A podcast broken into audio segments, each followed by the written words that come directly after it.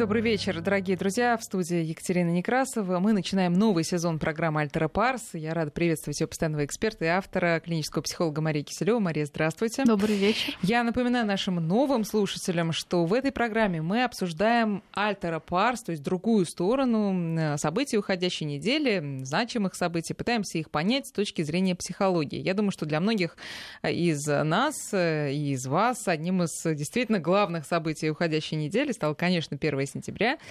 И особенно волновались наверняка те, кто пошли в новую школу, которые те, кто первый раз вообще пошел в школу, ну, там больше, наверное, такой радости, бурной, каких-то новых впечатлений, чем волнений.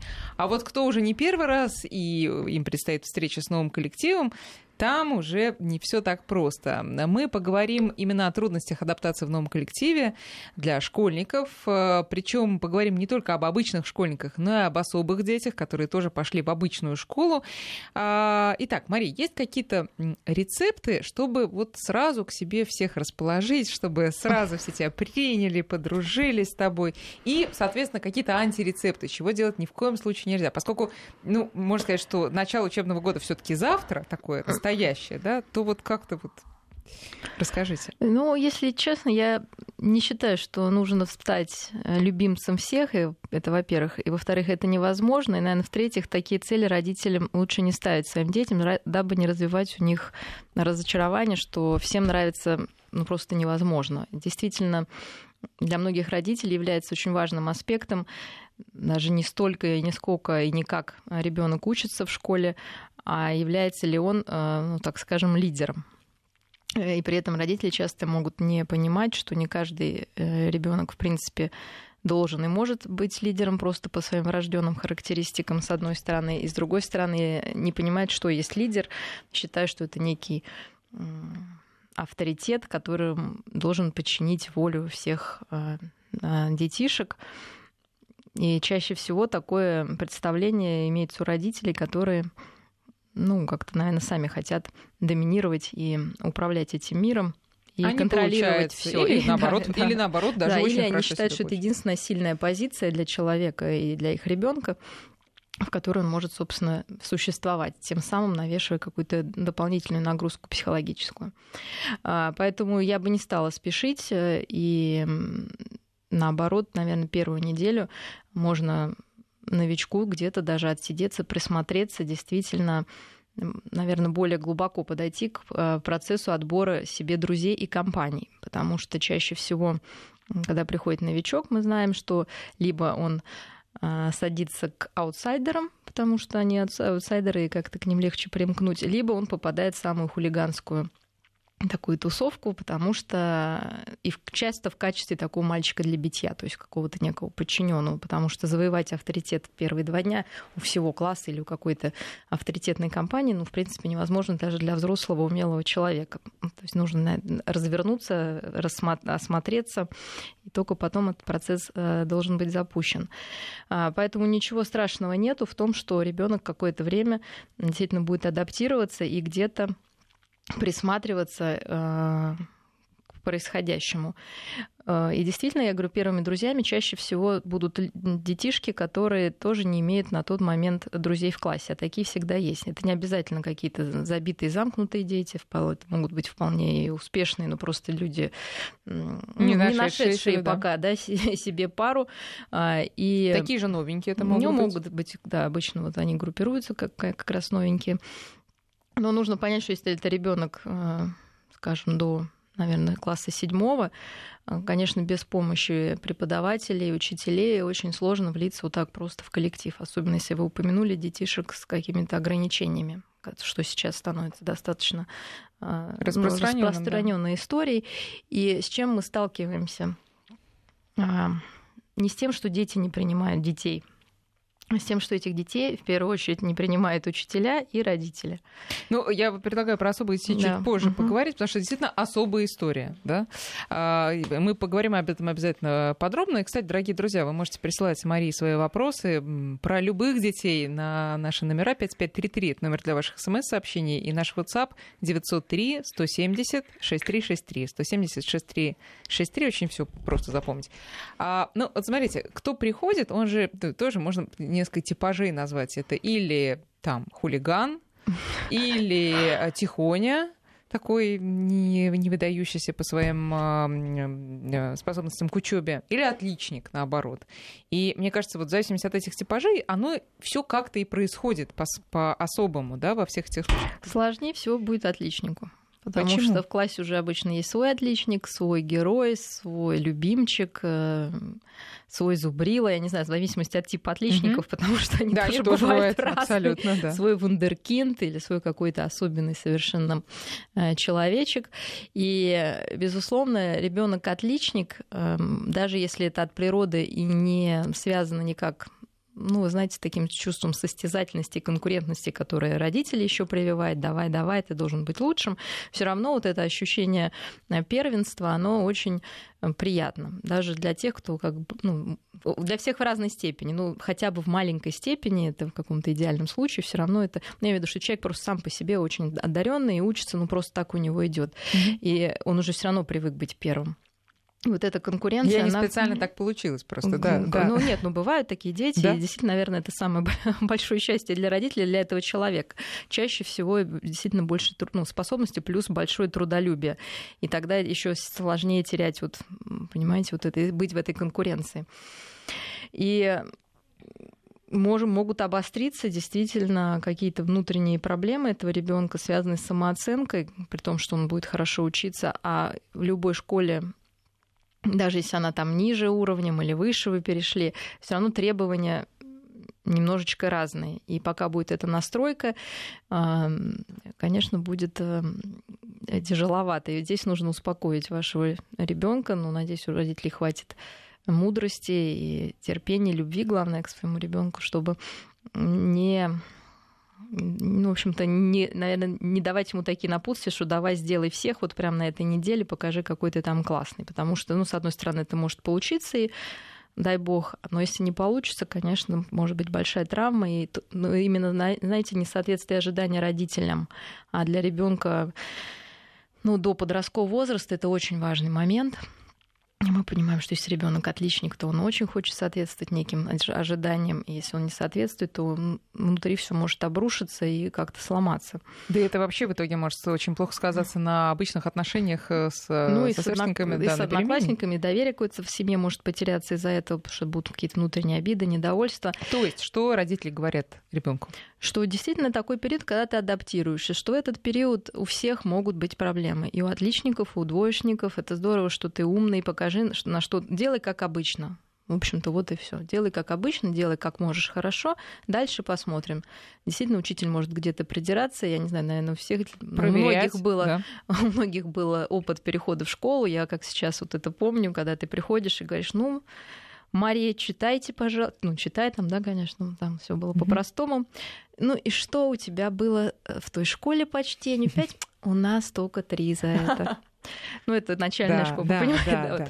Конечно, Потом, конечно. как ну, вообще оценки скатываются там, вот, ну, еще там, бывает, бывают еще какие-то политические моменты, в кавычках Мгм, назовем. мгм. Кто-то там хочет брать школу, не хочет там, ну, понятно, да, всегда есть такой момент. Если вы переходите в школу выше уровнем, там, да, какая-то ис- история. А потом а, вот это как раз про конкуренцию. Но я не была отличницей, к счастью, вообще-то не- так спокойно относилась и моим родителям спасибо, которые как раз никак меня не прессовали, потому что первая четверть была провальная абсолютно.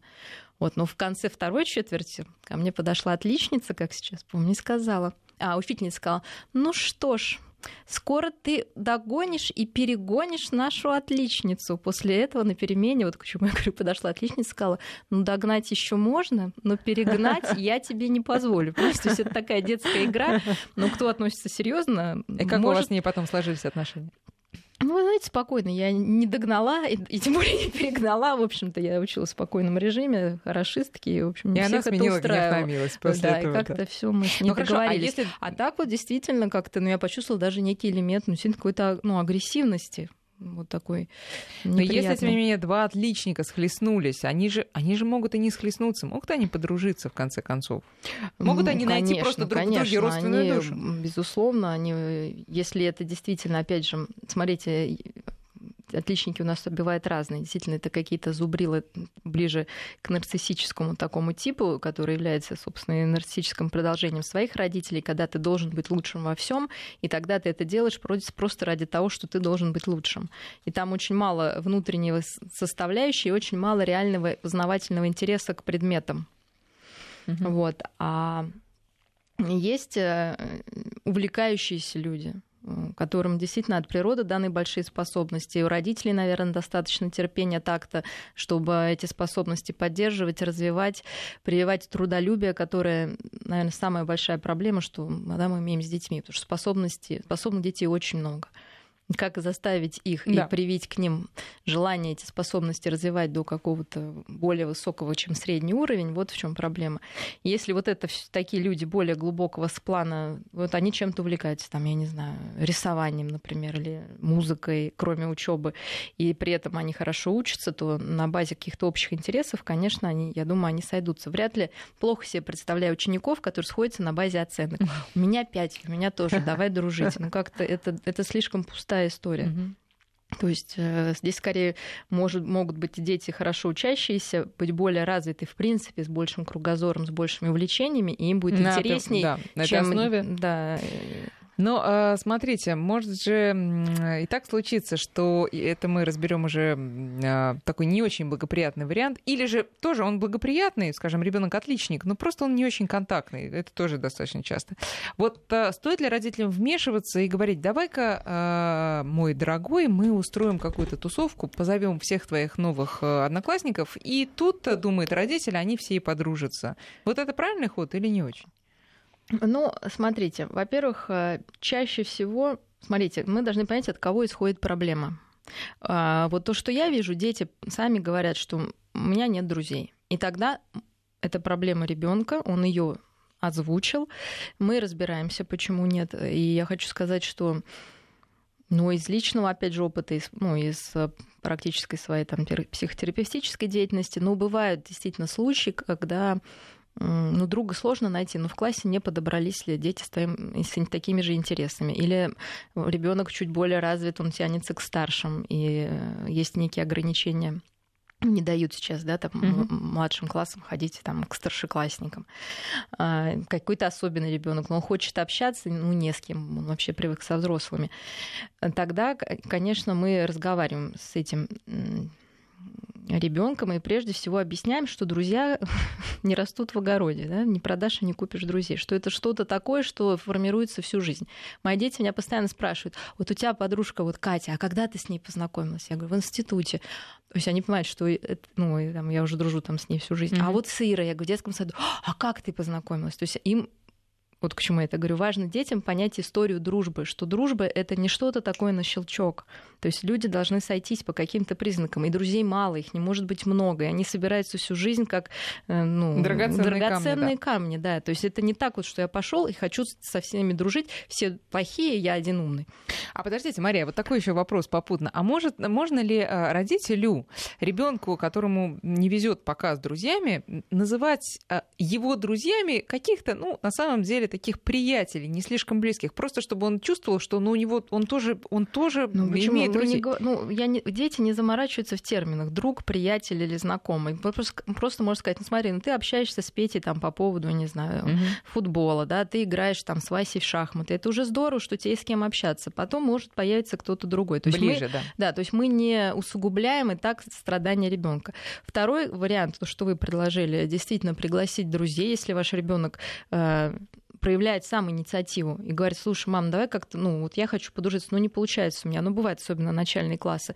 Для этого, собственно, сейчас, ну, практически все родители делают ну, дни рождения совместные, какие-то походы в театр, в кино прекрасно. Хочешь с кем-то подружиться, давай пригласить. Ну, как бы, да, начинается отношения, но, может, там не очень они идут. Mm-hmm. Ну, пригласить куда-то, я не знаю, там, в цирк, в кино, ну, какое-то мероприятие, даже не весь класс, а вот ну, каких-то отдельных да. детей.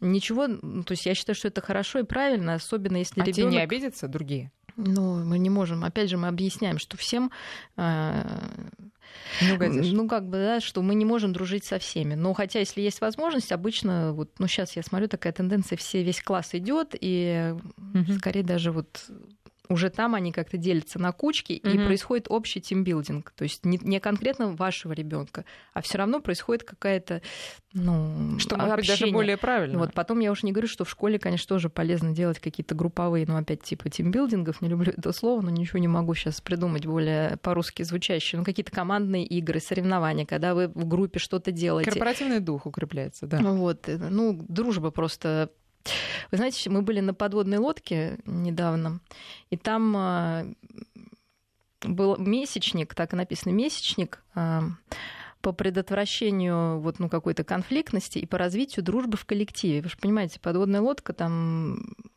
тоже бежать не... некуда. Бежать да. некуда. И люди этим занимаются, взрослые, умные дядечки, понимаете, с красными медалями, с дипломами и медалями, с понятно, с крепкими нервами, они этим занимаются. Что же говорить про наших детей? Если мы не будем этим заниматься, не будем им устраивать месячники дружбы и укрепления каких-то отношений, им будет сложно справиться. И это ничего плохого в этом нет. Но некоторые родители э, хотят, э, э, точнее говоря, устраивают вот эти вот э, совместные мероприятия, когда уже делают плохо. И ну, делают это, чтобы задобрить ту сторону, которая ведет себя агрессивно. Насколько это правильно? Нет, ну вот это, ну давайте сейчас ну, мы вернемся сначала. Вот смотрите, то есть мы сейчас говорили по запросу ребенка, да. ну как бы, да, то есть он хочет подружиться, и мы видим, что вот есть какой-то мотив, дети незрелые, не умеют, мы говорим, начальная школа какие-то там, да, а, или даже познакомиться, новичок пришел. Можно сделать какую-то презентацию, ну, в кавычках себя, вот узнать, что интересно в классе и какое-то да, провести мероприятие. Но бывает, что действительно ребенок ну, интроверт, он замкнут и ему вообще хорошо с самим собой. Вот э, здесь я не уверена, что нужно тянуть его за уши и заставлять с кем-то дружить. А, потому, ну, потому что, в общем-то... Ну, он не предрасположен. Да, есть а если третий, предрасположен? Есть третий э, ну, типаж детей, наверное, самый сложный, но здесь уже, я боюсь, так, это особая тема, можно отнести это к особым детям, что ребенок э, ну, как такой, знаете, необычный. Mm-hmm. То есть он вроде как бы в норме, э, и но в то же у время него есть некая социальная некомпетентность. Угу, угу. Ну, в чем она Не будем сейчас э, как там терминами какими-то, да, и пугать родителей, но, в общем-то, он чудаковатый, назовем по-русски. Вот именно простым языком. То есть у него какие-то, может быть, увлечения не очень понятные детям. Он тоже сам в себе, но где-то в глубине и при этом он хочет дружить, но у него совершенно нет социальных навыков общения. То есть в чем это заключается? И родители сейчас меня поймут. То есть он очень обидчив, с одной стороны, а, с другой, ну, тем более, что он чудаковатый, там на него, конечно, над ним кто-то может посмеяться. С другой стороны, он сам вполне может кому-то сказать что-то резкое, как-то обидеть, и вот просто в лоб, не фильтруя, выдать. Может там, ну, даже где-то ударить, если это маленький, э, ну, младшие классы. И здесь э, нужно вот эту компетентность социальную у ребенка развивать. Вот, с одной стороны, уважать его ну, такое право быть чудаковатым, потому что ну, многие гении, в общем-то, были не приняты в детском, ну, в своем каком-то коллективе. Но совсем оставлять без внимания вот эту социальную компетентность не стоит. То есть вот случаи конфликтные, э, можно разбирать э, с ребенком, почему так получилось, какой-то конфликт, и учить просто, ну вот как некому навыку, вот, что вот в такой ситуации ты делаешь вот так вот. Вот в какой-то ты делаешь так, а не так. Но хотелось бы еще на кошках тренироваться. А кто будет в роли кошек-то? Тут тоже ну, нужно слушайте, у нас вся жизнь дети. это некая тренировка, поэтому то будет надо, оттачивать надо искать... хотя бы, да. слушайте, по крайней мере, у человека, как мы вообще новые навыки психологические любые формируем. Сначала мы что-то делаем, и нам кажется, что это правильно. Вот, и вот мы так делаем, делаем, делаем. В какой-то это вот, да, угу. в какой-то момент мы понимаем, что или нам говорят, что это неправильно. И вообще можно, вот, что это неправильно, что это приносит, например, больше дискомфорт. Когда ты так говоришь, ты еще больше теряешь друзей. Да, и у человека закрадывается сомнение, что может то, что я делаю неправильно. Дальше возникает второй вопрос. Если я делаю неправильно, то как можно делать правильно? Тогда мы говорим, а вообще можно сделать вот так. И вот между вот этим моментом, когда мы понимаем, что это неправильно, и можно сделать вот так, до момента, когда вы будете делать правильно, ну, достаточно большой путь. То есть это нужно практиковать, это нужно делать. И Потому потом... что некоторые же упорствуют. Они ну, упорствуют... если нет, тогда да. вы не прошли первую стадию. Да, да, да, да потом возвращаемся к стадии один. То есть да. можно правильно написать лист, то что бывают такие вот дети, детки, о которых я рассказываю, они очень обстоятельные. То есть можно с ними составить лист. Вот когда к тебе подходит Вася и говорит там что-то неприятное, ты даешь ему в глаз, с одной стороны, плюс, да, тебе стало легче, ты относил. Но второе, да, ты потерял друга, над тобой еще больше посмеялись, ты тоже получил в глаз, вы родители вызвали, ну, как бы, да, мы обстоятельно смотрим, да. что, что лучше, а как можно поступить по-другому. Можно там пойти пожаловаться Марье Ване, можно не реагировать, да, можно там уйти, можно предотвратить этот... Ну, в общем, дальше мы просто обсуждаем и, и спрашиваем ребенка, как ты думаешь, что у тебя тебя легче бы всего могло получиться. Я понимаю, что это работа, а всем хочется, ну, конечно, легкого какого-то просто сказать. Вот. Но так не бывает, потому что если есть проблема, к сожалению, нужно приложить усилия, чтобы ее решить. Вот родителям не всегда хочется это делать, поэтому легче сказать, что все плохие, вот, обижает ребенка. А ты у меня мой золотой, самый так лучший, и да, так и продолжай в том что. Mm-hmm. А, вот от Максима пришел вопрос: мой ребенок завтра идет в первый класс. Что нужно сказать, чтобы он меньше волновался?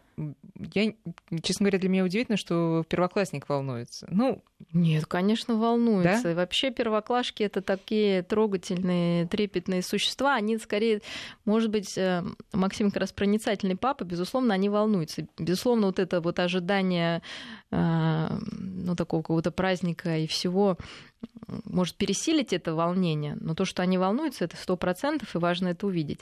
Э, как вообще справляться, ну, кроме того, что какие-то есть там более глобальные советы, Э, с такой школьной тревожностью. Во-первых, можно поговорить, спросить, что там ребенок боится, как мы всегда обсуждаем. Если ребенок действительно это предъявляет, да, например, мама, я боюсь идти в школу.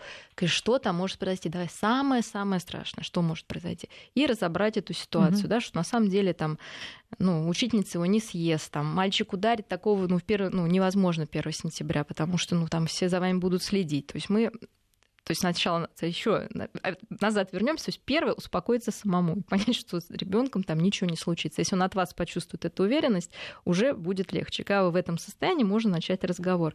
И, конечно, очень помогает, опять же, по личному опыту, это рассказы из своего детства. То есть я тоже, когда я был маленький, я тоже шел в первый класс, и мне было так страшно. Представляешь, папа я шел там с таким портфелем, и он был, ну, дальше расскажите свою историю. Ну, а теперь, видишь, папа большой, теперь я тебя веду. То есть, да, вот эта преемственность, она очень важна, потому что э, ребенку важно понимать, что вот когда он маленький, он кажется, что он такой всегда будет, беззащитный, слабенький, как-то без родителей никуда. И важно дать ему понимание, уверенность, что ну, вот это детство, оно проходит, и в какой-то момент он все равно станет большим сильным, дядь, сильным дядей, и, и сейчас его позиция, ну, она защищена пока родителями, но когда-то он сам станет таким же сильным и тоже поведет своего сынишку э, в школу и будет ему рассказывать, может даже попросить его запомнить для своих там будущих mm-hmm. там детишек, как это было, что ты расскажешь ему. И, конечно, можно дать задание, опять же, просто запомнить, что было, чтобы ты потом рассказал, чтобы ребенок на какие-то детали вместо глобального просто, страха да. мог переключаться. Там, какой тебе букет понравился у кого, а что там сказала учительница, на какой там партии ты сидела, а что было на стенке. Все запомни, расскажешь, это мне будет очень интересно. Но э, поскольку 1 сентября все-таки уже было позавчера, и уже вот это волнение, да, первое, оно ушло, могло появиться второе волнение. Что теперь это навсегда. Да, это первое, что теперь это навсегда. Во-вторых, а, ведь позавчера тоже могло, тем не менее, несмотря на вот этот контроль и праздничную обстановку, что-то пойти не так. И сейчас, угу. перед завтрашним днем, волнение как раз эм, там нарастает, и ребенка могли не принять, у него уже мог быть конфликт, угу. у него уже могла быть драка. Что делать в таких случаях? Давайте мы об этом поговорим сразу после новостей. Друзья, наши координаты 5533 для ваших смс и наш WhatsApp 8903 170 63 63. 19 часов и 34 минуты в Москве. Мы продолжаем разговор. Напоминаю, говорим сегодня о трудностях адаптации детей в новом коллективе, естественно, в связи с 1 сентября и с тем, что многие поменяли школу, поменяли класс, э, теперь вот привыкают. Итак, мы сейчас остановились на том, что делать, если 1 сентября не задалось. Вот тут у нас есть вопрос, я уж не знаю, это по э, итогам 1 сентября или старая проблема. Если над новичком издеваются, откровенно бьют, э, и даже учитель высказывает пренебрежение, как быть, спрашивает наш слушатель, только драться? Ну, с учителем не подерешься в этом как вся и ограниченность физического воздействия друг на друга, то, что я всегда говорю, ну, пытаюсь объяснить, что драка, она Ну, хорошо, когда ребенку либо ребенок либо ниже вас ростом, да, либо это в детском коллективе. Почему, собственно, физические наказания, если вы только их применяете, не действуют уже, когда ребенок подрос. Э, конечно, ситуация сложная, потому что без э, поддержки педагогического коллектива, э, если ребенка не принимает по каким-то причинам, ну, сложно будет, в общем-то, решить. Поэтому надо задаться вопросом, если действительно вообще не принимает. И я скажу сразу, я противник менять школы за ну, понимаете, да, вот все плохие школы, типа мой ребенок хороший. Да. Но бывают ситуации, и в практике моей тоже миллион таких случаев, когда действительно нужно найти свою школу. То есть если ребенок сложный или просто он не вписывается в конкретно вот в этот коллектив, либо в класс поменять, либо школу, к сожалению, придется делать так. Угу. Потому что, ну, либо разговаривать с учителем и пытаться э, вливать э, этого ребенка в коллектив уже совместными усилиями. Просто вопрос еще возраста, с одной стороны, и с другой стороны, проанализировать, что в этом ребенке так э, не нравится всем, почему происходит такое отторжение. Может, там он умничает или у него какая-то позиция жертвы, тогда, собственно, с этим нужно работать тоже. Параллельно, может быть, ну, как бы, mm-hmm. да, с тем, что с какими-то... То есть есть вещи внутри нас, есть вне нас. То есть я бы даже начала с тем, что внутри нас, внутри нас есть некий ребенок, которого не принимает никто. Таких детей мало. Мало, понимаете? То есть это не в каждом классе есть, не в каждой школе а, есть такие дети. Значит, что-то есть в этом ребенке, с одной стороны. С другой стороны, например, я то есть мои дети ходят в совершенно простую школу, она маленькая, где все знают друг друга, где нет никакого буллинга, там, дедовщины, ничего. И это мой выбор. А буллинг рядом... это что такое? Буллинг это как, ну, дразнят, обзывается, uh-huh, uh-huh. бойкоты, ну, вот все, что вот это просто вообще-то, ну, там, в других странах мира это целое движение, школа без буллинга. У нас пока это чуть ли не норма. Конечно, вот для, всегда да. была и, вот, и остается. Вот. И учителя, опять же, повторюсь, часто ее негласно поддерживают. Mm-hmm. Ищите такую школу. Я говорю, а рядом есть школа супер репутации, с там, супер успехами, но мне она не подходит по эмоциональному климату. Я не вижу, зачем детям э, вот этому учиться, что ли, да, вот этой нездоровой какой-то конкуренции, хвастовству, зависти какому да, Но вот тут же, понимаете, всему. возникает другой вопрос, и многие родители начинают э, задумываться об этом. Если мой ребенок сейчас не столкнется с трудностями, если бы он, будет учиться в школе без буллинга, что же будет потом? Э, буду повторять постоянно, не нужно создавать искусственные трудности детям. У них их так достаточно, и у каждого человека в жизни достаточно не искусственных проблем. Мы, кстати, очень подвержены тому, чтобы создавать эти искусственные проблемы. Когда придет время, ребенок совсем столкнется и все произойдет само всё, собой. Все произойдет само собой, и он а, научится. И знаете, это иллюзия такая, что если у человека было куча трудностей, то он а, более сильный. Так, по этой теории тогда все дети, там, я не знаю, брошенные или угу. какие-то да, из сложных семей должны вырастать э, вообще не полководцев, да. Пол, да. Но такое бывает, но это как гиперкомпенсация. Обычно дети, конечно, очень несчастны при этом. Глубина, там, алкоголизм и все у таких детей, ну, у людей уже взрослых да. присутствует. А, понимаете, что развитие, оно из как сказать, из переизбытка чего-то. Также есть, например, стереотип, что вот, ну, что ребенка надо, ну, как бы выталкивать из семьи, чтобы он стал самостоятельным. Понимаете, ребенок сытый, он сам уходит. А голодный либо он уходит, потому что он голодный, ему нужно идти на поиски, это другая история, либо просто потому что его выпихнули. И как, ну, как по каким-то, знаете, таким животным, что ли, правилам. И, и порой он начинает тонуть, когда его выпихивают а, из лодки. И он не может, потому что у него нет опыта вот этой любви, принятия всего. То есть э, и вот это такая иллюзия, ну, к сожалению, присутствует, что нужно ребенку создавать искусственные трудности. У него их миллион, как вы правильно сказали, просто прийти в школу в новый класс. И вот мы сейчас возвращаемся. Но ни в коем случае не нужно гиперопекать. То есть, и это, конечно, умение родителя на весах отмеривать, угу. да, сколько ваш ребенок может самостоятельно вынести. Угу. И это сложно. И контролировать, и, да, этот процесс. Да, и контролировать. Да. То есть вы это вы не пускаете на самотек, но вы контролируете. Да, тебя обидели, справься, да, ты, ну как бы как вы понимаете, что ребенок справляется? Он ест, спит, не худеет, не болеет Понимаете, не закатывает истерики, там не сидит, э, не знаю, один уставившись в стену, там, ну, если это взрослый, да, ребенок, там он не аутизируется, там не в депрессии. То есть он попереживал, переварил, естественно, мы с ним все обсуждаем. То есть мы, мы смотрим, как мы помогаем. Не делаем за ребенка, мы с ним обсуждаем и ищем решение на его уровне, как это можно решить. Но если вы понимаете, что там ну, действительно, там физическая угроза, там наси... ну, какое-то психологическое насилие, оставлять это ни в каком возрасте, будь это там подросток или, конечно, малыш, там, там я имею в виду начальная школа, нет, мы не можем это оставить. По принципу тому, что пусть научится сам. То есть у каждого есть свой предел, и он у разный у всех. Я не могу сказать про конкретного ребенка, как это, ну, то, не, не видя да, его, потому что для кого-то достаточно замечания, и ребенка там все развалилось, вся его представление о прекрасном мире, а, а кто-то может выдержать очень много и стать сильнее, безусловно, но универсальных нет подходов.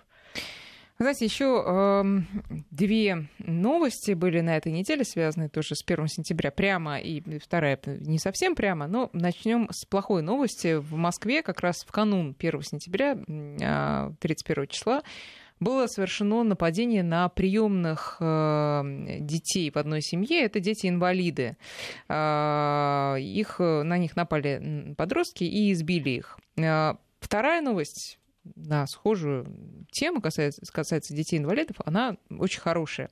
Несколько московских школ 1 сентября, это в том числе школа 57, 18-11, Европейская гимназия, приняли участие в акции «Особый день». Акцию эту организовал Центр лечебной педагогики. Он занимается реабилитацией особых детей, очень много делает для того, чтобы безбарьерная среда была вокруг них, и не только в физическом смысле, но и прежде всего в психологическом. В том числе очень много делает ЦЛП для того, чтобы дети с особенностями ходили в обычные школы и социализировались, и учились вместе с обычными детьми. И вот э, акция «Особый день» э, была сделана для того, чтобы такую просветительскую работу провести, чтобы обычные дети понимали вообще, что происходит, как они могут в этом поучаствовать. Им показывали фильмы, перед ними выступали волонтеры, перед ними выступали известные люди на эту тему. А, вот эта тема особые дети в обычных школах, действительно, вы правильно совершенно говорите, что сейчас это все чаще и чаще мы видим, но, как мы знаем, эти дети сталкиваются с, отнюдь не только с лестницами, по которым им, скажем, на коляске трудно заехать, но и с гораздо более серьезными психологическими проблемами. Вот как тут, во-первых, надо ли э, действительно детей обычных готовить к тому, что среди них будет не совсем обычный ребенок? Если надо, то как? Или они сами разберутся? Ну, э, сам по себе вопрос действительно такой интересный и неоднозначный, потому что если действительно этот ребенок особый, но интеллектуально абсолютно ну, готовый к образованию, то, безусловно, нет никаких против... ну, интеллектуально не... даже не... с одной стороны это уровень интеллекта, с другой стороны это все-таки уровень самоконтроля. Угу. Мы должны понимать, что это тоже очень это важная, история, важная, да. важная характеристика. А, то есть сам подход к тому, какой ребенок все-таки может обучаться в обычной школе, а какой нет, это в общем, есть в этом большая проблема, потому что я сталкиваюсь с детьми действительно интеллектуально, к сожалению, не сохранными, и родители хотят, чтобы они ходили в обычную школу. И это ну, большая беда для всех. И прежде всего для этого ребенка. Никакой радости ему от того, что он пойдет в эту обычную школу, даже если его примут и будут носить на руках, не будет, потому, ну, потому, просто потому что ну, все равно несоответствие, оно будет, э, к сожалению, то есть, смотрите, тогда у детей возникнет, у, скажем, сохранных, да, ощущение, что если ты больной, ну, простите за такое слово, то тебе все можно, да, ты можешь что-то не знать, ты можешь там себя неправильно вести. Это особый Ну, значит, говорить, вот да. эта особенность, mm-hmm. она будет еще более подчеркнута. То есть он не будет как все все равно. Вопрос что, в том, что у нас очень большое количество детей, которые, ну, например, работают с детьми с рожденными пороками сердца или с онкологическими больными, которые, по идее, они совершенно ничем не отличаются, но родители боятся их отдавать в школу, потому что там, ну, их толкнут. Естественно, они, может, менее подвижны, они менее, более замкнуты, ну, потому что, опять же, это чисто психологическая история. И тогда вот это действительно проблема. Они много болеют, пропускают, то есть у них нет никаких противопоказаний не ходить в школу. Но очень большое количество таких детей в школу в простую не ходит. У них домашнее обучение, да, то есть они формально в простой школе, но не участвуют в жизни. Если же мы говорим вот, ну, а здесь вопрос к родителям. То есть приходят э, родители, что они делают? Ну, ребенок не может освоить эту школьную программу. Ну, не может он, понимаете? Я ну, вам так говорю, потому что я так объясняю мамам. А мама что делает? Во-первых, она себе все нервы портит, а во-вторых, она, простите меня, бьет этого ребенка по голове тем же учебником, чтобы он выучил эту математику. Сейчас прервемся на прогноз погоды, потом продолжим. Переходим к последней части нашей программы сегодня. Итак, э, особые дети в школе, в обычной. Вот тут вопрос пришел э, такой, сейчас я его найду. А, у ребенка легкая форма аутизма, но общаться очень хочет. Э, дети же дружить не хотят. Нужно ли родителям искать друзей или просто объяснять, почему с ним не хотят дружить? Но это не только в школе, это может быть и на детской площадке, наверное, в любом месте. Я думаю, что можно искать друзей, но объяснять, понимаете, просто объяснять, знаешь, с тобой не хотят дружить, потому-то, может, ну, мы опять же анализируем, что происходит в какой-то момент э, ну, с таким ребеночком, во время общения, что он там более молчалив там или что-то. Э, собственно, все равно дети с аутистическим расстройством это, тем не менее, обучение тем, тем же социальным компетенциям. То есть какое, какая им помощь оказывается психологическая, ну, кроме каких-то других, э, то есть mm-hmm. входит в состав это вот обучение а, вот этим социальным компетентностям. То есть, если маленький ребенок, мы это проигрываем в каких-то там игрушках, причем достаточно жесткая там такая дрессура, назовем этим социальным компетентностям, но она происходит. И, и то, и другое направление, оно, собственно, я имею в виду и поиск друзей, и развитие вот этих компетентностей, родители могут этим заняться. Просто объяснять вот это, знаешь, ты у нас особенный, ты не такой, как все, вот, наверное, я бы этого избегала. Все люди особенные, неизвестно, кто еще более особенный. среди нормальных детей там нет одинаковых, там каждый особенный. А что говорить тогда? То есть, почему, а... почему со мной не хотят дружить? Ну, так же, как и всем друг, другим, что ну, друзей сложно найти, значит, ну, будем искать. Какой должен быть друг, узнать, может быть, какие-то ожидания есть у ребенка. Как бы ты хотел, что бы ты хотел с этим другом? Сидеть, например, строить лего. Ну, можно найти какого-то ребенка, который скорее даже постарше обычно, потому что с такими mm-hmm. детишками легче, легче да, объяснить им да. все. Или наоборот, он возьмет шефство, будет кому-то учить маленькую, ну, более младшего. То есть, ну, здесь нужно подбирать. Просто нужно понять, что хочет этот ребенок, каким образом общаться. Если он хочет рассказывать истории какие-то свои, ну, просто разные бывают аутистического спектра, это не обязательно молчуны сами в себе. Наоборот, может быть, ему нужно рассказывать о своих фантазиях. Ну, значит, друг может быть какой-то и взрослый человек, не обязательно ребенок, который готов да, просто разделить это, рисовать вот эти фантазии. Как объяснить э, ситуацию, происходящую обычным Просто детям? дружба, видите, это обмен, да, когда ребенок немножечко, ну, скажем, с ограничениями, к сожалению, ну, никто не застрахован, поэтому, собственно, мы относимся к этому так милосердно, то есть никто себе не загадывает и не просит такого, поэтому каждый может оказаться, и именно, мне кажется, это должен понимать каждый родитель, назовем условно здорового ребенка и принимать другого. Просто, ну... Если про родителей, которые mm-hmm. не принимают, вот чуть попозже, если мы видим, я просто сама недавно э, увидела в детском саду ребенка э, здорового, который а, естественно, не понимал, что происходит. Перед ней там была девочка-аутист, и она не просто активно ее спрашивала, почему же она молчит, но она спрашивала об этом взрослых, и ну, начинала, прям так скажем, заклевывать эту девочку и нападать на нее, отбирать игрушки. Э, возможно, потому что она сама просто агрессивная, ну, плюс, наверное, какое-то вот непонимание, страх, может быть. Что, что объяснять таким детям? Ну, что все люди разные. Этой девочке не нравится говорить, и все.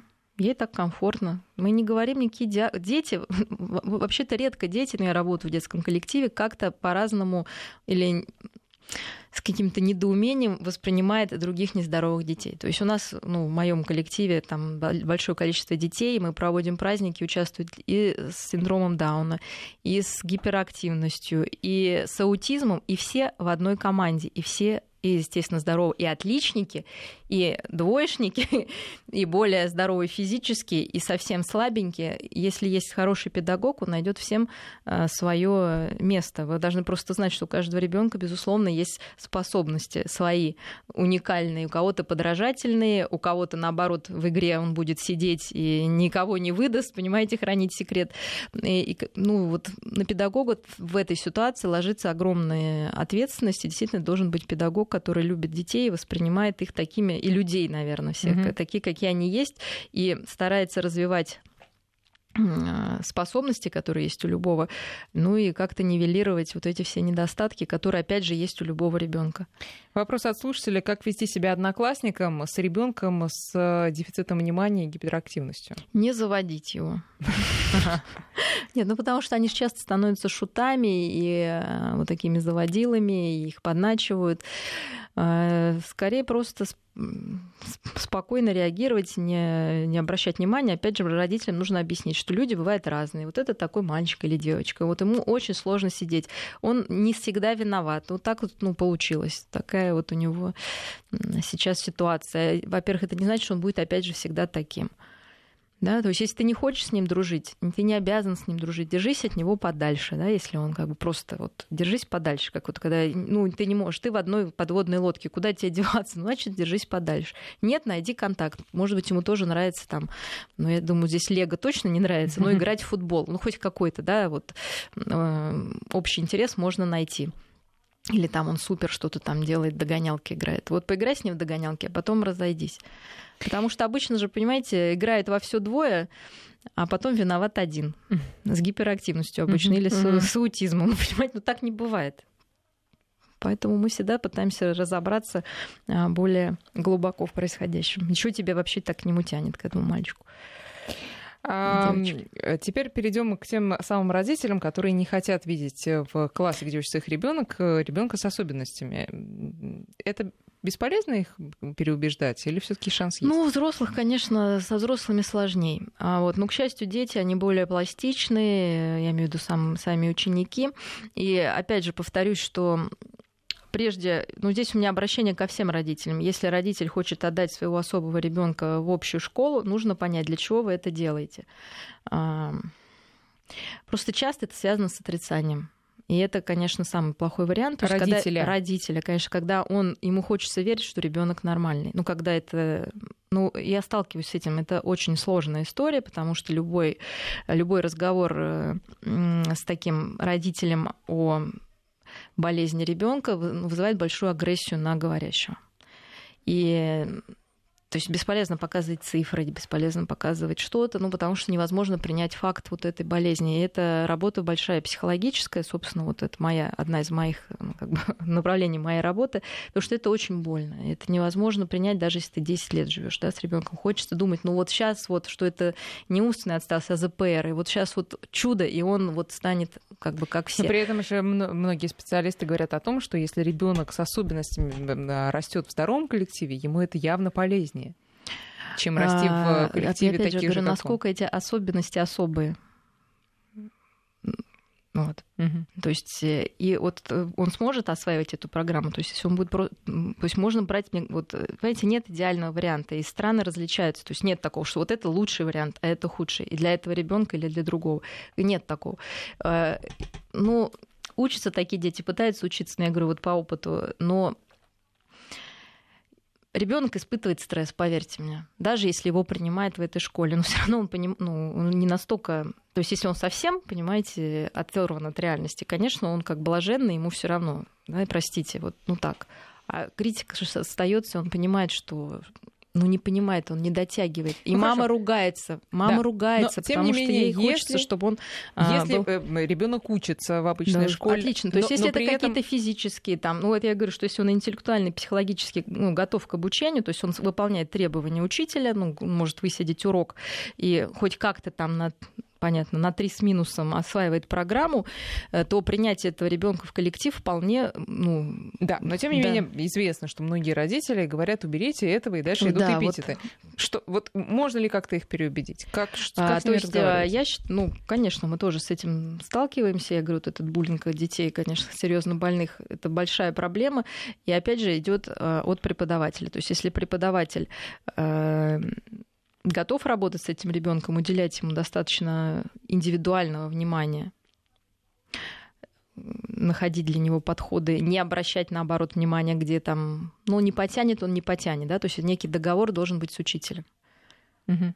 Да, то есть, ну да, вот этот ребенок меня устраивает, что вот он будет делать так. Ну, не обращайте на него внимания, тогда он не будет чувствовать ну, какого-то да, несоответствия ожиданиям. Хотя, конечно, равно, говорю, где-то все равно ребенок все понимает. Ну, хорошо.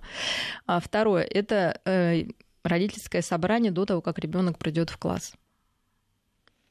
С тем, чтобы родители могли, если это действительно какой-то ну, сейчас, мне кажется, уже проще относится, но тем не менее. То есть э, просто с презентацией даже болезни этого ребенка, что это нормальный ребенок, что это что родитель не виноват. Что еще происходит? Почему и родителям сложно принять, и другим сложно принять? Потому что кажется, что кто-то в этом виноват. Но никто не виноват. Понимаете, ребенок рождается пороком. Виноватых нет. Ну так, ну вот Понимаете, это ну, произошло так. И это самое, наверное, сложное, что в голове ни у кого не укладывается. Потому что всем хочется сказать, что кто-то виноват, родители плохие, там какие-нибудь алкоголики, там или еще что-то, не так все делали. И родители думают, что мама там, господи, я там, не знаю, работала до последнего месяца, она себя обвиняет. Хотя это вообще, ну, по статистике обычно, сами знаете, никак ничего это не связано. А, и, и родители здоровых детей тоже думают, я-то вот правильная, понимаете, у меня правильный ребенок, а это плохая мама с плохим ребенком пришла. То есть и нужно объяснить, во-первых, историю болезни. Мы же ничего, ну, обычно люди очень мало грамотные в этом плане. То есть у них есть некие только стереотипы отрицательные, что все они злые, аутисты злые, эти агрессивные, покусают, побьют, э, будут мешать там и все. То есть мы должны рассказать, что это так и так, и по статистике это так. Мы просто проинформировать людей, что ничего страшного нет. То же самое, если ребеночек, ну я опять же говорю, способен, он может на классном часу сделать для своих э, школьников, что вот у меня порог сердца, у меня по-другому работает, поэтому я не могу бегать, я не хожу на физкультуру, я не такой сильный, но это не значит, что я там наоборот, может, можно еще героем прослыть, понимаете, в этой ситуации. А кто бы это выдержал, я раз вот своим детям рассказываю. Супергерой ваш Халк, ну, наверное, бы не смог лежать там, да, две недели, не вставая, потому что это сложно для ребенка. То есть мы это все переворачиваем в какую-то вот, что это не страшно. Почему отвергают? Потому что не хочется на это смотреть, это страшно, потому что это, ну, ты понимаешь, а если бы я, да, тебе каждый раз напоминает, ты мог быть на их месте, ты мог быть на их месте. Поэтому мы снимаем вот эту какую-то напряженность, как люди словами, да, потому что кулаками мы уже не можем это Мир разнообразен, друзья мои, и давайте будем ему открыты. Спасибо большое, Мария. Угу. Всем удачного и доброго учебного года. И до, до встречи через неделю. До Спасибо.